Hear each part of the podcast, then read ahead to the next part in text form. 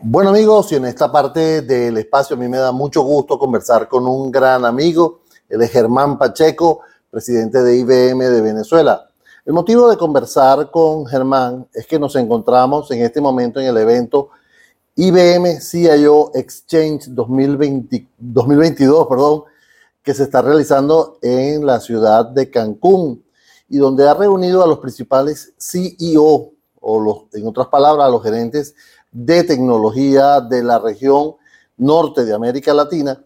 Y con él vamos a conocer los detalles que ha pasado en este evento. Germán, es un placer para mí estar conversando contigo. Un placer para estar en tu programa nuevamente, Edgar. Mira, ¿cómo defines este evento tú? Sí, mira, este es un evento que está dirigido a los directores de tecnología y a todos aquellos profesionales que están dirigidos a crear eh, nueva tecnología e innovación para que hacer sus empresas más rentables y poder tener crecimiento e innovación en cada una de sus empresas. Ahora, eh, los que asistieron estaban presentando eh, casos de éxito, los que, los, los que asistieron pudieron ver eh, cómo ustedes están apoyando a estas empresas a lograr sus objetivos. Sí, exactamente, Edgar. Además de, de, que asistieron este, personas regionales de IBM, los más altos niveles de, de, IBM ejecutivos, nosotros en muchas de las charlas hubo eh, casos de uso mostrados por clientes, inclusive desde el punto de vista de Venezuela, asistió un cliente de Venezuela que mostró un caso de uso eh, y realmente fue una experiencia bien interesante y muy valiosa para toda la audiencia. De hecho, no solo hay un cliente de, Venezuela, hay varios clientes de Venezuela que según lo que acabo de firmar no me dejan decirlo, pero me, llaman y yo los converso con ellos. A ver, Germán, fíjate, esto, plantea un reto, ¿no? Eh, lo, lo, que estamos viendo en el mercado actual es eh, mucha transformación, mucho data, mucha eh, también seguridad, ciberseguridad. Estamos, viendo muchos ataques, estamos viendo una cantidad de, de, situaciones que por un lado pueden beneficiar a la empresa, pero por otro lado pueden perjudicarla. Entonces, ¿Cómo apoya IBM este tipo de, de, situaciones en el caso positivo y en el caso negativo? Sí, no, fíjate, nosotros tenemos una estrategia muy bien definida que va apoyando lo que es eh, nube híbrida y el uso de tecnologías emergentes como inteligencia artificial y cybersecurity y lo que busca justamente es darle el mayor valor a los clientes. Nosotros queremos ser eh, líderes en, el mercado de nube híbrida y de inteligencia artificial artificial y tenemos una serie eh, de focos bien importantes. Primero, tenemos foco obviamente en nuestros clientes y tenemos foco en el ecosistema. Realmente eh, IBM a nivel global está invirtiendo más de mil millones de dólares en el ecosistema y bueno, eso se está reflejando a nivel de Venezuela en que además de tener una, una red de canales muy sólida, usualmente nuestros canales eran vendedores de, de hardware únicamente ahí está habiendo una transformación donde nosotros estamos invirtiendo en educación para que ellos puedan eh, atender a los clientes de la manera adecuada. Entonces el beneficio eh, principal es que vamos a poder, para todas esas tendencias eh, tecnológicas, apoyar a nuestros clientes de la manera más adecuada y con costos que sean competitivos. Así que básicamente hay, hay beneficios muy, muy eh, positivos para los clientes. Fíjate, has, tocado un punto que me parece tan importante, que ha sido esa educación, educar. Una de las cosas que se ha caracterizado la industria de tecnología es ese, alto nivel que han tenido eh, los, profesionales cuando atienden a los clientes. Pero vivimos una situación que ha, que ha hecho que parte de ese personal o de esa de, ese conocimiento ya no esté en el país. Entonces, eh, me parece interesantísimo ver cómo no solo estás, preocupado por, vender, sino que se están, están preocupados por educar. ¿Cuáles son las, las principales áreas en las, en las cuales ustedes están invirtiendo para eh, de educación? Fíjate, bien interesante lo que dice. Uno de los problemas principales para la adopción de inteligencia artificial, por ejemplo, es el tema de que los clientes no se encuentran preparados. Entonces, nosotros como IBM estamos preparando no solamente a nuestros profesionales, sino también al ecosistema Y en el caso de Venezuela, con una plataforma eh, que nosotros tenemos que se llama IBM Skill Academy, hemos abierto eh, convenios con un par de universidades top, tú, conoces el, el, IESA y la Universidad Metropolitana, justamente para tratar de cerrar ese skill gap que existe, esa brecha digital que existe y poder tener los recursos que te permitan adoptar estas tecnologías y que la adopción en Venezuela sea eh, mayor que la que está existiendo en este momento. Pero hay masa crítica para el mercado requiere de personal. ¿Tienes esa cifra? ¿Cuánto están necesitando ustedes para que nuestra audiencia sepa? Dice, mira, se necesitan, no sé, 40 mil, 50 mil personas. No, bueno, a nivel, a nivel global hay un gap, por ejemplo, en el tema de, de ciberseguridad de 3 millones de, de, personas. ¿no? En el caso eh, de Venezuela no tengo cifras específicas, pero sí este, nosotros estamos comenzando a sentir que los clientes están bastante interesados en estas iniciativas, pero surge la preocupación del tema de, educación y del tema de cómo me ayuda IBM a esto. Entonces, bueno, nosotros le planteamos a los clientes que los acompañamos a través de, de nuestra red de asociados en todo ese descubrimiento de cuáles son las iniciativas y los casos de uso que ellos tienen que hacer de acuerdo a las características de su empresa para que ellos vayan adoptando estas tecnologías.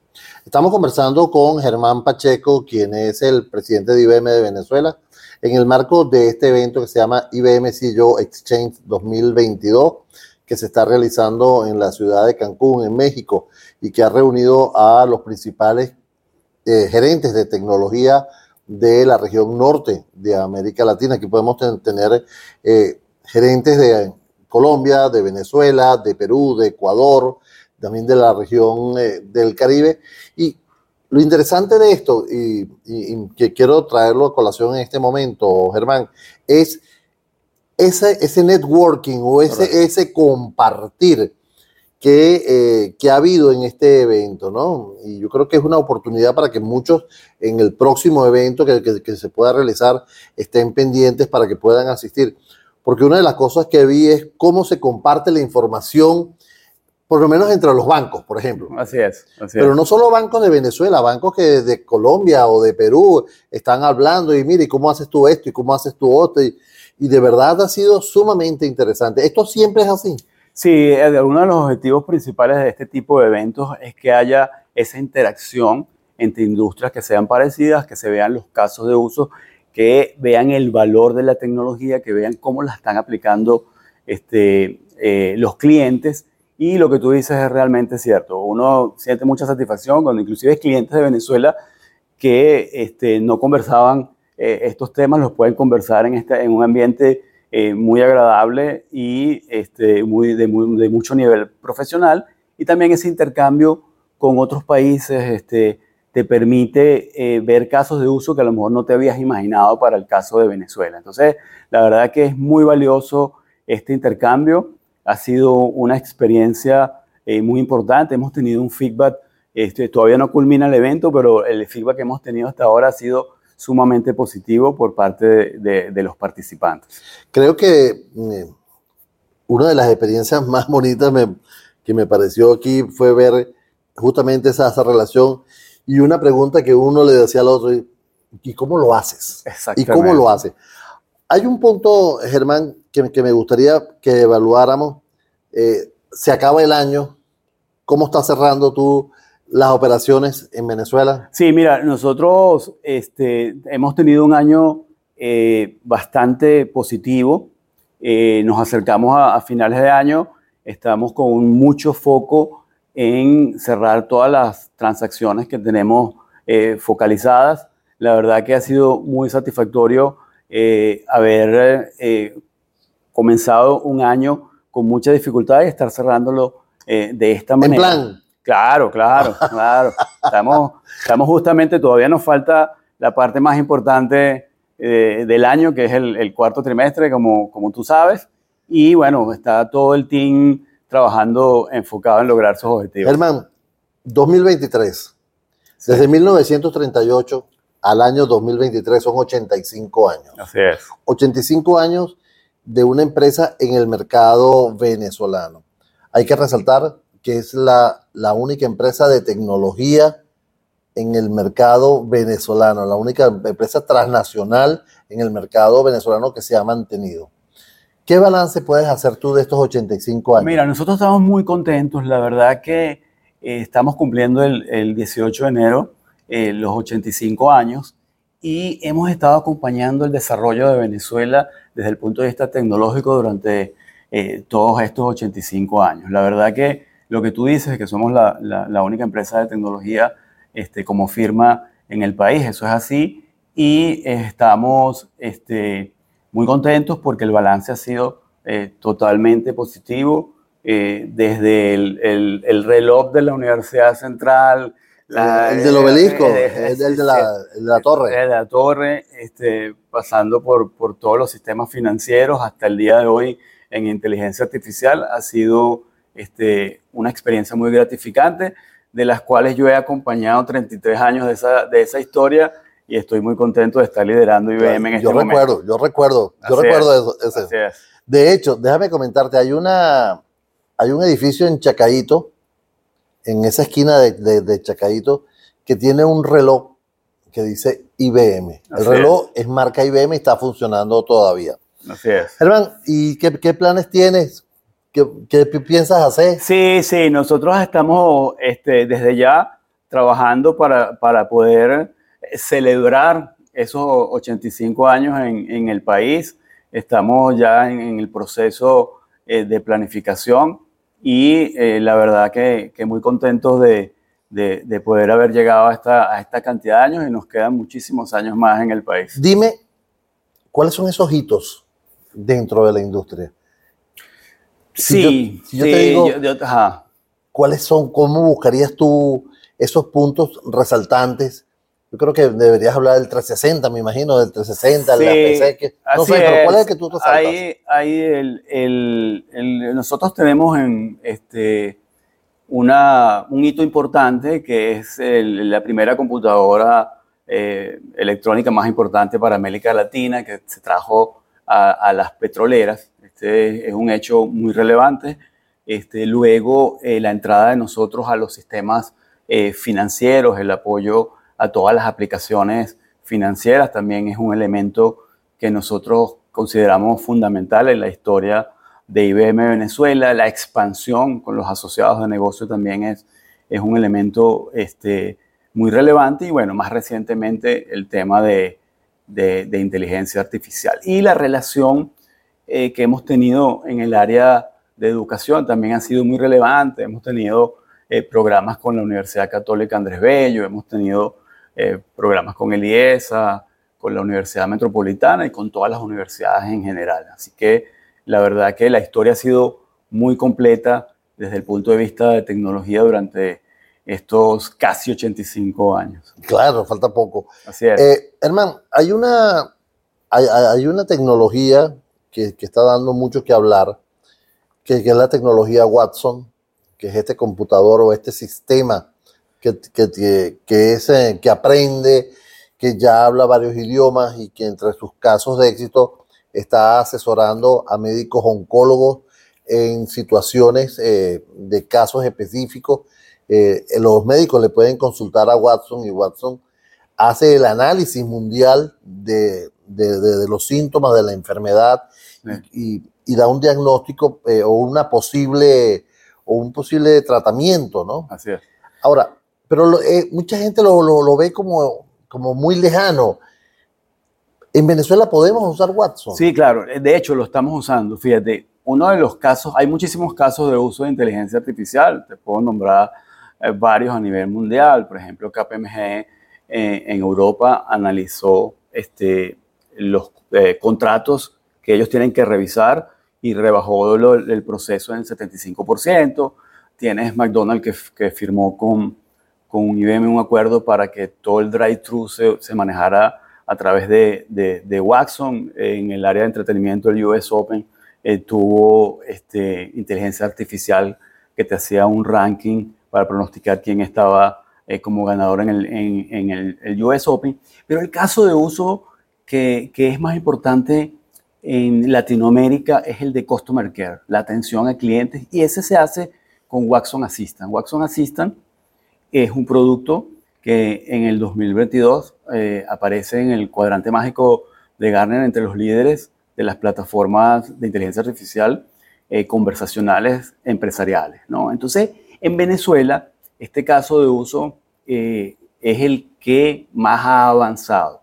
Tienes el caso referenciable, que es el caso de MIA, de Mercantil, que es Mercantil Inteligencia Artificial, donde tú puedes hacer este, consultas al chatbot de, que es tecnología eh, Watson. También este, hay otro banco que usa esta tecnología. inteligencia artificial. Eso es inteligencia artificial.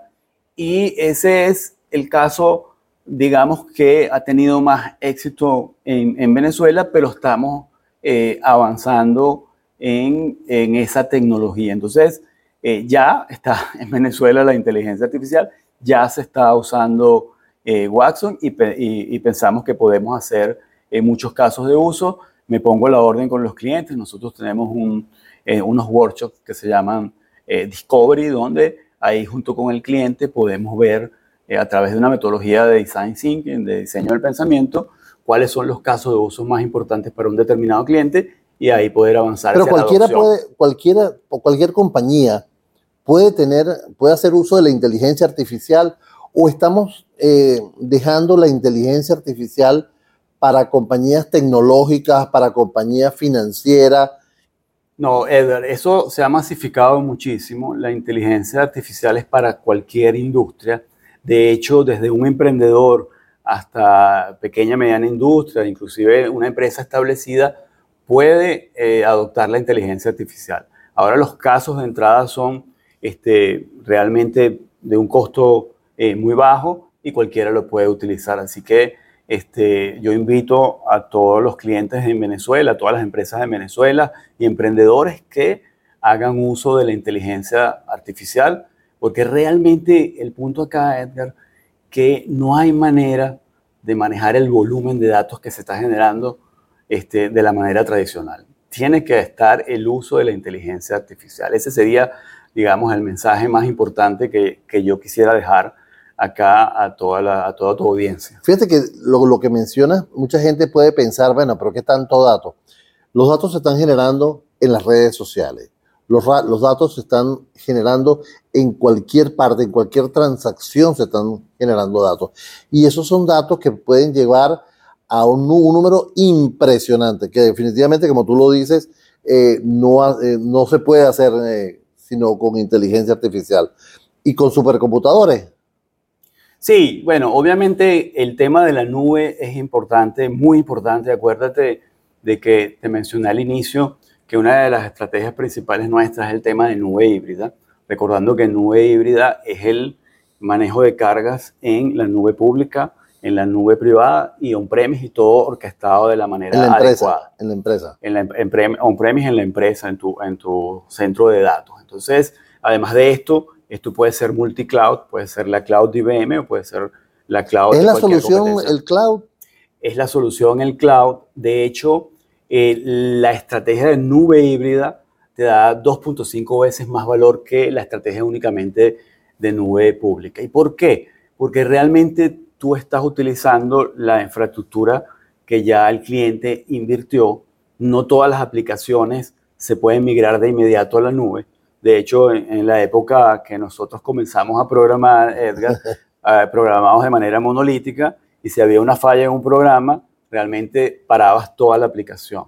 En el mundo moderno, tú programas en microservicios, de ahí lo llevas a container y los containers son manejados a través de Kubernetes. Entonces, esa modernización de aplicaciones no se hace de la noche a la mañana. Se habla de que hay 10 años todavía de aplicaciones legacy. Entonces, la estrategia de nube híbrida es fundamental para todo esto. Hermano, no quiero que se me vaya el tiempo sin que le dejo un mensaje a nuestra audiencia de lo que has representado para ti trabajar más de 30 años en IBM. Sí, sí, la verdad que es una satisfacción muy grande para mí haber seguir trabajando en IBM después de estos 30 años. La verdad que una empresa con muchísimos valores, una empresa que es catalogada como top de las empresas más éticas del mundo, este, una empresa de muchísima innovación. Nosotros cerrando el, el año 2021 tenemos 29 años seguidos donde tenemos la mayor cantidad de patentes en los Estados Unidos. Entonces, la verdad que para mí es una satisfacción profesional eh, muy grande y poder interactuar con los clientes, darle valor, creo que es lo más importante de todos. Yo cuando estuve en los laboratorios en, Nueva York, vi que IBM producía algo así como 3.600 patentes al año. 3.600 patentes al año significa que produjo 10 patentes por día. Patentes que se están usando, que usted y yo la estamos usando. Germán, muchísimas gracias por este tiempo que me ha regalado y gracias por la invitación que nos ha hecho a, compartir con ustedes este importante evento. Un placer y, y siempre a la orden para tu programa. Gusto saludarte. Igualmente.